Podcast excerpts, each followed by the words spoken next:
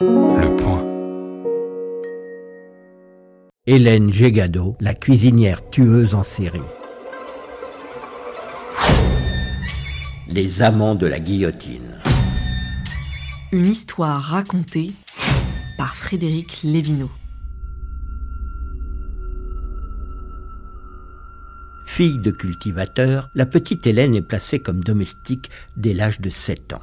Elle enchaîne les emplois de bonne et de cuisinière dont elle se fait souvent renvoyer pour mauvais caractère et alcoolisme. À l'âge de 30 ans, Hélène Gégado trouve enfin sa vocation. Elle sera tueuse en série. Nous sommes alors en 1833 en Bretagne la jeune femme est initiée aux plantes qui tuent par une certaine Eugénie. Ses premières victimes sont les deux parents de l'abbé de Guerne qui vient de l'engager. Elle les empoisonne à l'arsenic. Elle s'en prend à la nièce de l'abbé, à deux domestiques, à l'abbé lui-même et enfin à sa propre sœur. Des crimes qui ne l'empêchent pas d'être très croyante. Quant à savoir les raisons qui la poussent à tuer, elle ne le sait pas elle-même. Si personne ne la soupçonne d'être à l'origine de cette hécatombe, c'est qu'elle passe quasi inaperçue parmi les milliers de morts provoquées par une épidémie de choléra. On estime qu'en 18 ans, Hélène Gégado empoisonnera ainsi une soixantaine de personnes.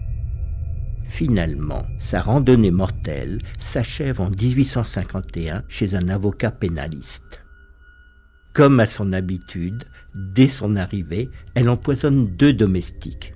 Une troisième échappe à la mort, car elle a le bon réflexe de s'enfuir dès les premiers symptômes d'empoisonnement.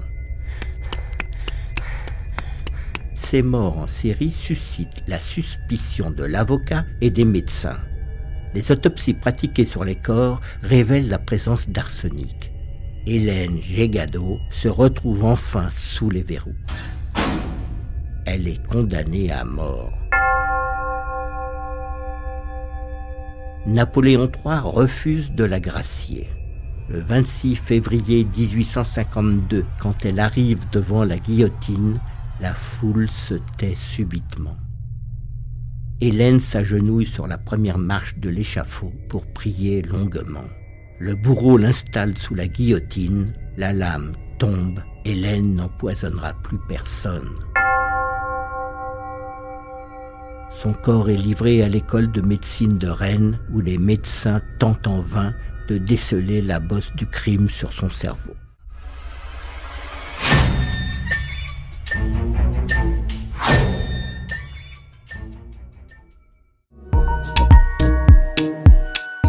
Retrouvez tous les épisodes des Amants de la Guillotine et l'ensemble des podcasts du Point sur Apple Podcast, Google Podcast ou sur votre application de podcast préférée.